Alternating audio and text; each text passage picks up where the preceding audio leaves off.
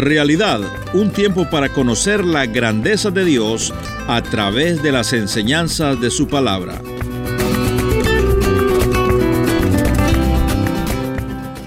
Y en este caso les dice, bueno, es hora que se identifiquen conmigo una vez más, que me demuestren que aprecian lo que yo he hecho por ustedes. Luego que se produce la circuncisión, Dios les dice, ahora he quitado de ustedes la vergüenza de Egipto. Pero hay una segunda cosa que les pide el Señor que hagan. Y es que tan pronto hicieron este tratamiento quirúrgico, iban a tener que celebrar la Pascua.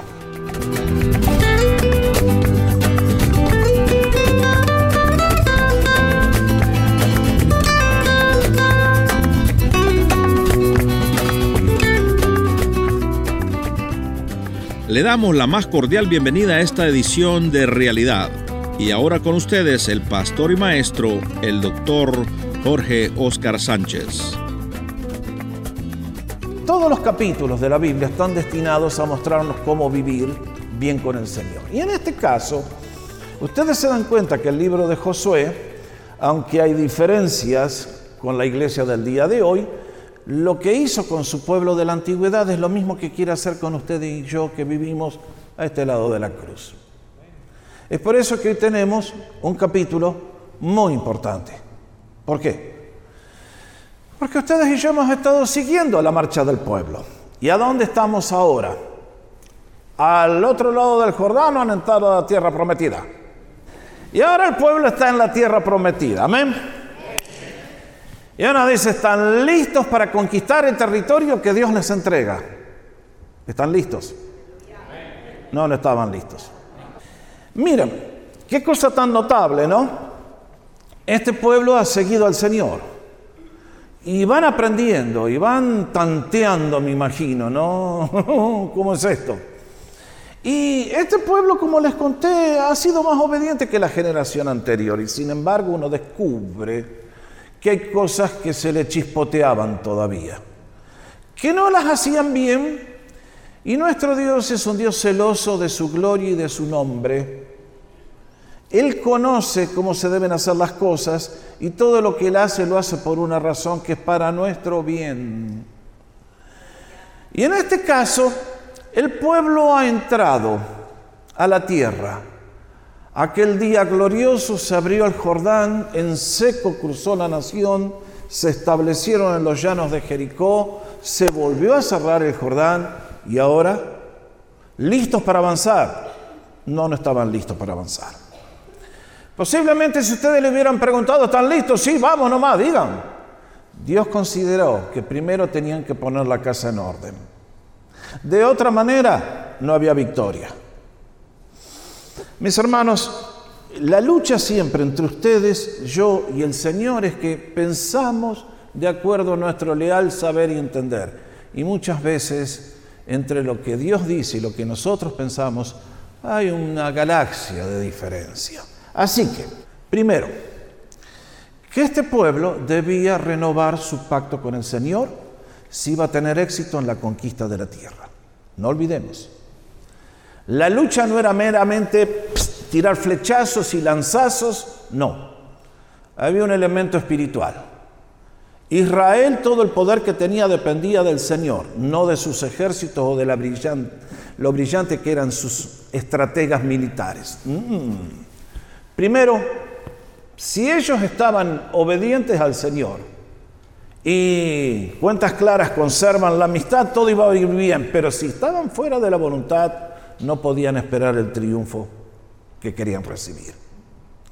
Es entonces que ustedes y yo leímos juntos que lo primero que el Señor les va a pedir es, ustedes tienen que renovar el pacto conmigo.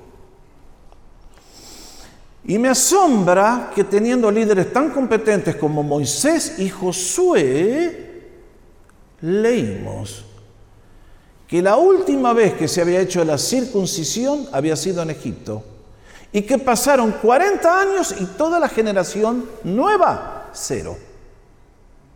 Vean ustedes.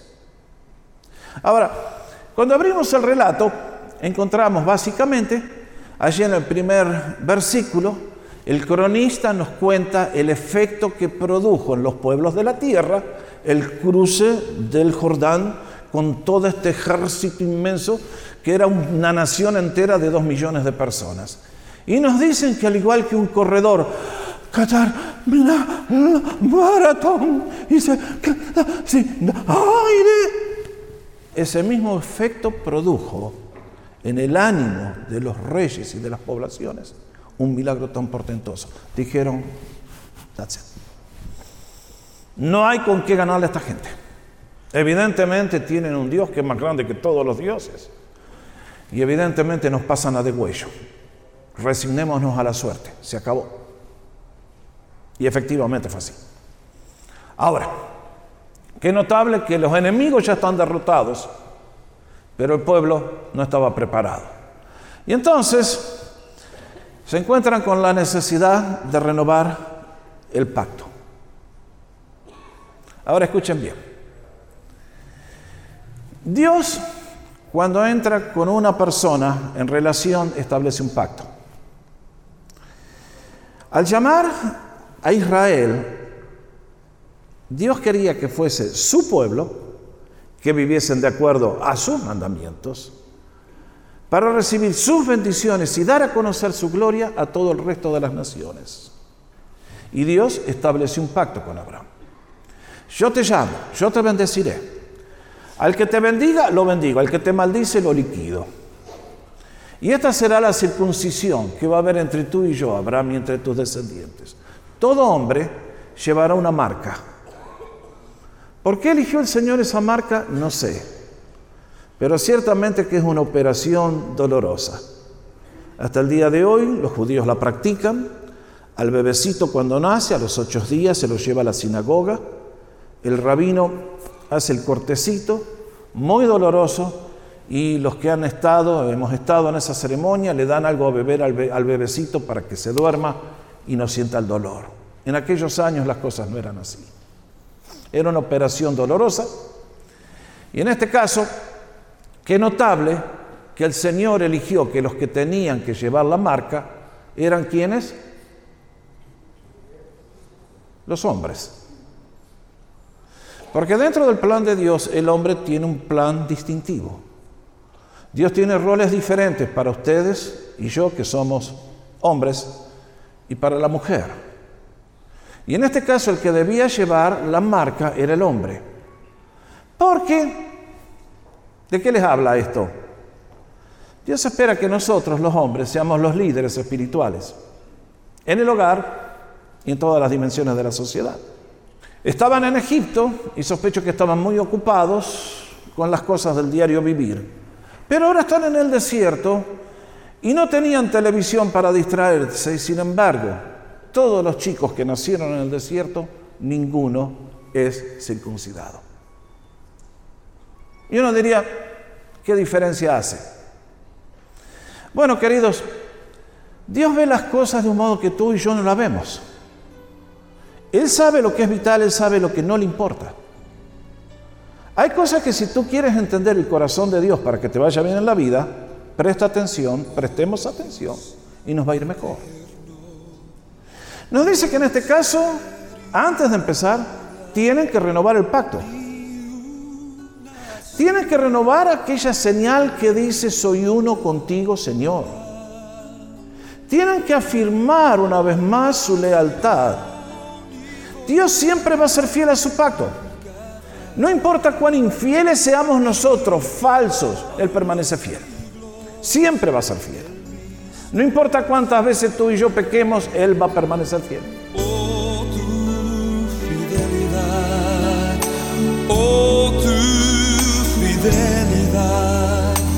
Cada momento la veo en Y en este caso les dice, bueno, es hora que se identifiquen conmigo una vez más. Que me demuestren que aprecian lo que yo he hecho por ustedes. Y por lo tanto, Josué procede y hacen la operación. Lo que me llama la atención es que al final, en el versículo 9, esto tenía un significado muy especial. Luego que se produce la circuncisión, Dios les dice, ahora he quitado de ustedes la vergüenza de Egipto, el oprobio. ¿De qué estás hablando, Señor? De que en Egipto habían sido esclavos. Estaban bajo el poder de quién? De Faraón. Tenía el ejército más grande del mundo. ¿Podían liberarse si hubieran decidido hacer una revuelta popular? Cero. ¿Podían hacer algo por mejorar su condición? Eran esclavos. Allí estaban condenados a comer lo peor y sin libertad de elección, sin nada. Era una nación destinada a la extinción. Al decretar la muerte de todos los niños, la nación tarde o temprano desaparecía. Y sin embargo, el Señor vino con mano poderosa, los sacó de la tierra con gran poder y gran gloria, y ahora el Señor dice, quiero que renueves el pacto conmigo. Porque cuando lo haces, te quitas la vergüenza de Egipto. Pero hay una segunda cosa que les pide el Señor que hagan. Y es que tan pronto hicieron este tratamiento quirúrgico, iban a tener que celebrar la Pascua. Nuestro Dios es un Dios muy detallista. Él no se equivoca nunca. La Pascua era lo que separaba al pueblo de Dios del castigo de Egipto. Cuando el pueblo cruzó en el día 10 del primer mes del año a la tierra prometida, se estaba cumpliendo algo que ahora vamos a ver y que el cronista nos confirma. Volviendo a Egipto, cuando estaban allá, nueve plagas, paf, paf, paf, paf, Dios dijo, voy a ejecutar juicio contra los dioses egipcios. Y vaya que lo hizo. Cada juicio era un juicio contra un dios. Y como les expliqué, la última plaga era contra el dios principal de ellos, Ra, el dios sol, que era el faraón que lo encarnaba. Se cuenta que cuando las personas escuchaban la palabra del faraón, de rodillas se tenían que poner en el suelo, porque era Dios. Y Dios les dice, muy bien, ahí viene. Y les dio el modo de escapatoria. Y ustedes y yo leemos que el comando fue, este mes será para ustedes el principio de los meses. Será el primer mes del año para ustedes, para el pueblo hebreo. Hablen a toda la congregación de Israel y digan, el día 10 de este mes cada uno tomará para sí un cordero, según sus casas paternas, un cordero para cada casa. Estamos en el mes de marzo o abril, porque lo que ustedes ven aquí es este calendario, que es el calendario hebreo, que como saben es un poquito distinto al nuestro porque tiene 360 días en el año. Y entonces es por eso que hay un desfasaje y a veces la Semana Santa se celebra en marzo, a veces, como este año, cae en abril. Pero ese mes, que ahora los judíos llaman Nissan porque manejan autos japoneses, ya saben. Antes se llamaba Abib, ahora se llama Nisan, después de la época del cautiverio. Marcaba el comienzo del año, así que era un mes muy importante. Y noten bien, ¿Qué les dice? A los 10 días que comienza el año, ustedes van a tomar un cordero y lo van a poner aparte. ¿Y en qué día cruzó Israel el Jordán? Lo leímos el domingo pasado, en el día 10. ¿Será que Dios se acuerda de tantos detallitos? Guardarán el cordero hasta el día 14 del mismo mes. Entonces toda la asamblea de la congregación de Israel lo matará al anochecer. Cosa que hasta el día de hoy el pueblo hebreo cumple. El jueves de Semana Santa, al corderito. La sangre les será a ustedes por señal en las casas donde estén. Cuando yo vea la sangre pasaré de largo y ninguna plaga vendrá sobre ustedes para destruirlos cuando yo hiera la tierra de Egipto. Y este día será memorable para ustedes y lo celebrarán como fiesta al Señor. Lo celebrarán por todas sus generaciones como ordenanza perpetua. Qué tremendo, ¿eh? Pensar que esa noche, mientras en Egipto el ángel pasó y hizo un estrago matando a todos los chicos primogénitos, el pueblo de Israel no sufrió daño. ¿Por qué? Por la misericordia y la gracia de Dios. Por la fe y la obediencia a su palabra. Y es interesante que la palabra Pascua en español no dice nada. Me gusta la palabra inglesa cuando dice Passover.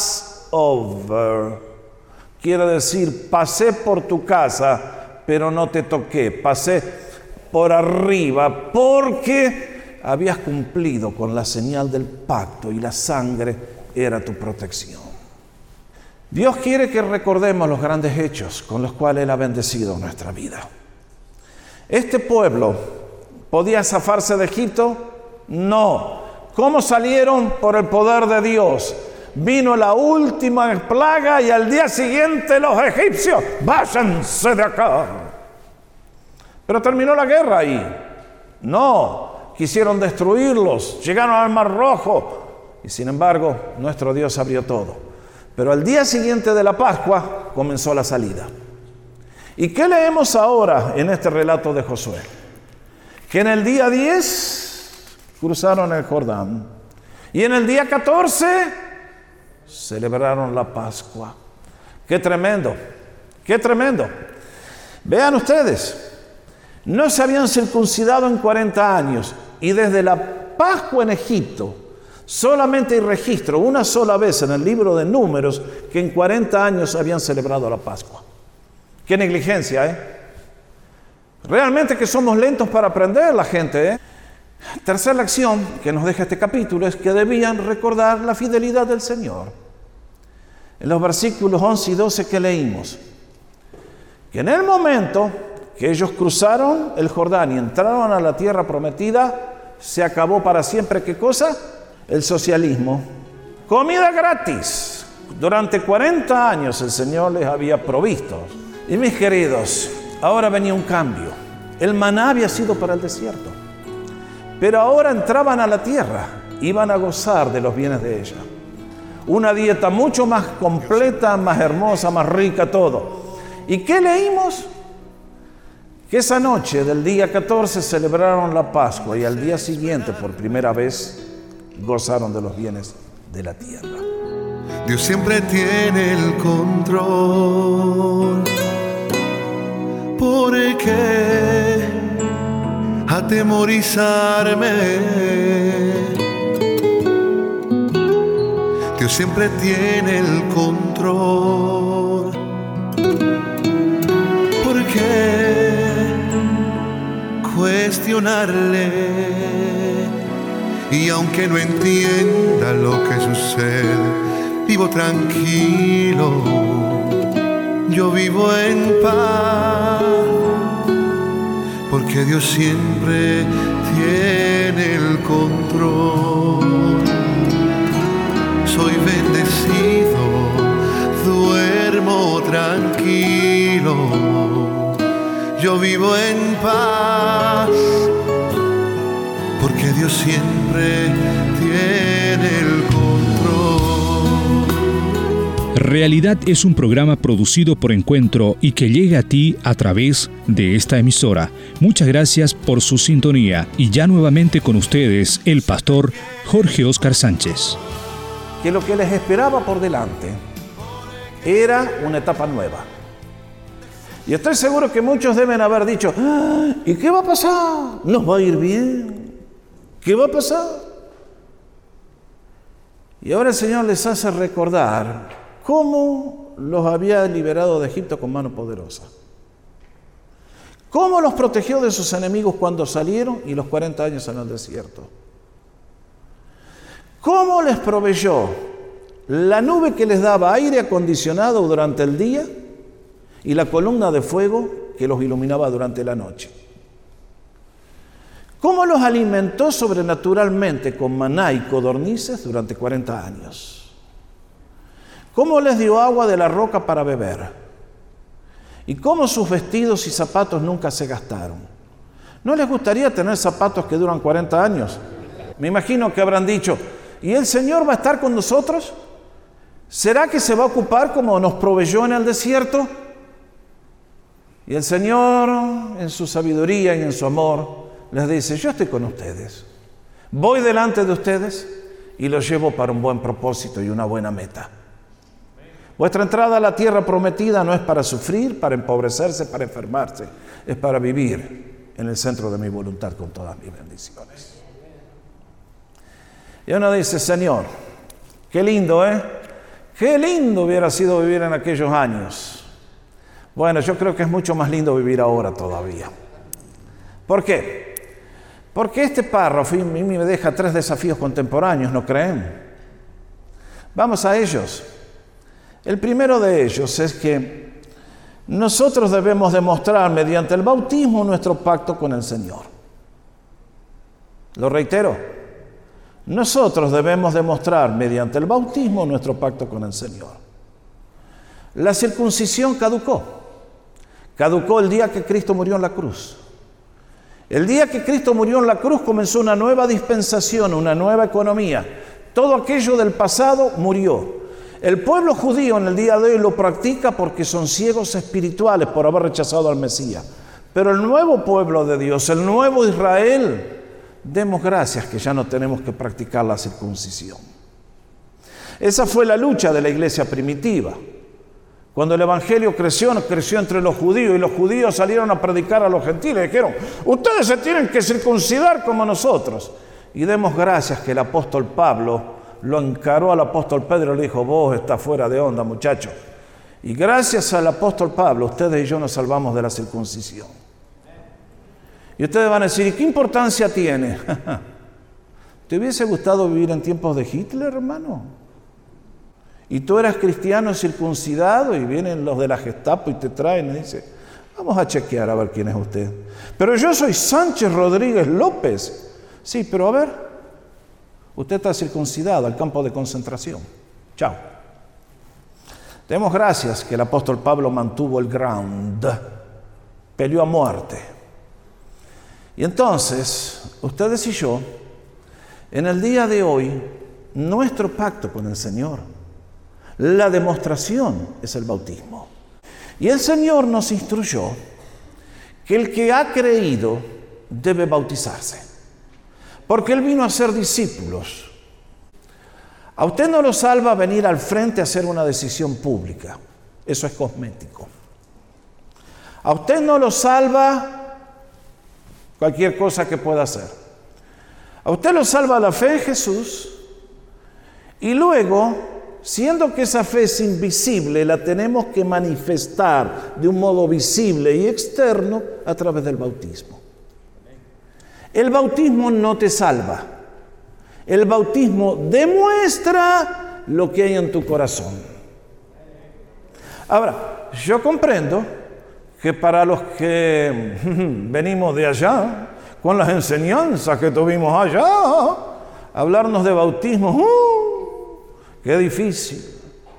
Porque significa cortar con la familia, cortar con la... que te digan sos el hereje de la familia, te vas a ir al infierno vos y todos los protestantes endemoniados. Y ustedes saben el precio que se paga.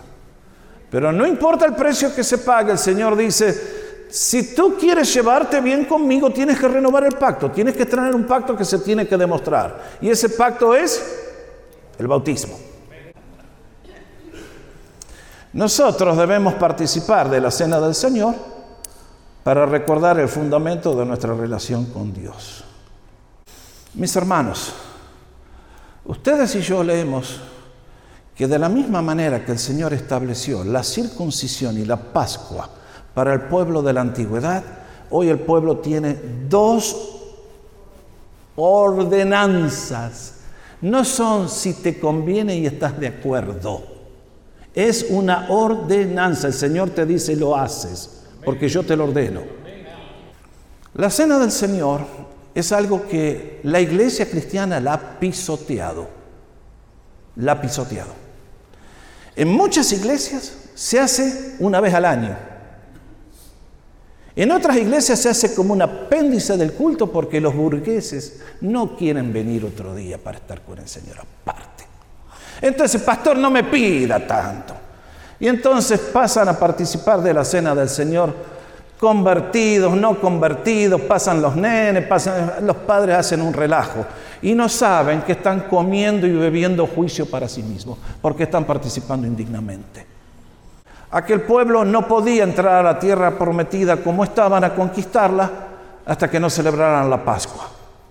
Dime, si tú no agradeces al Señor, si no valoras su sacrificio, ¿cómo te presentas delante del trono de Dios a pedirle ayúdame? Bendíceme, solucioname este problema. ¿Qué derecho tienes? Si al Dios que te ha tratado con gracia infinita, con amor, con amor, con amor, ha perdonado tus iniquidades, ha sanado tus dolencias, ha hecho todo. ¿Y tú? Demasiado trabajo una vez al mes venir a la cena del Señor. Aquel pueblo estaba frito si querían empezar la conquista sin haber hecho lo que el Señor les establecía. Y en el día de hoy ustedes y yo escuchamos, hagan esto cuantas veces beban la copa en memoria de mí. Porque todas las veces que coman este pan y beban esta copa proclaman la muerte del Señor hasta que Él venga. La cena del Señor tiene un mensaje, tiene un mensaje poderoso. Tiene el mensaje de que Cristo murió por mí, en esa cruz de vergüenza cargó tu castigo, mi culpa, mis iniquidades, mis pecados, mis transgresiones, todo, para que tú y yo pudiéramos ser hechos hijos de Dios. Si tú no valoras la cena del Señor, no valoras a tu Salvador, mi hermano. ¿Qué otra alternativa hay? ¿Estoy hablando mal? Demuéstrenmelo con la palabra de Dios en la mano, si estoy equivocado. No, mis hermanos, Estamos viviendo en una generación floja y perversa, perezosa hasta lo último. No me pida sacrificios. Miren hermanos, si en esta noche hubiera una revolución islámica y mañana vienen y nos cierran el templo, ¿cuántos quedan de los que estamos aquí esta mañana para decir yo sigo al Señor a pesar de la persecución? Pregúntese. Gracias por haber sintonizado Realidad. Espero que haya traído edificación y reflexión a su vida. Realidad es una producción de encuentro y sus preguntas y comentarios son bienvenidos a www.encuentro.ca. Se lo repito, www.encuentro.ca. También usted puede comunicarse directamente con el doctor Jorge Oscar Sánchez a través de www.realidad.com online.com. Gracias por su amable sintonía y que Dios le bendiga.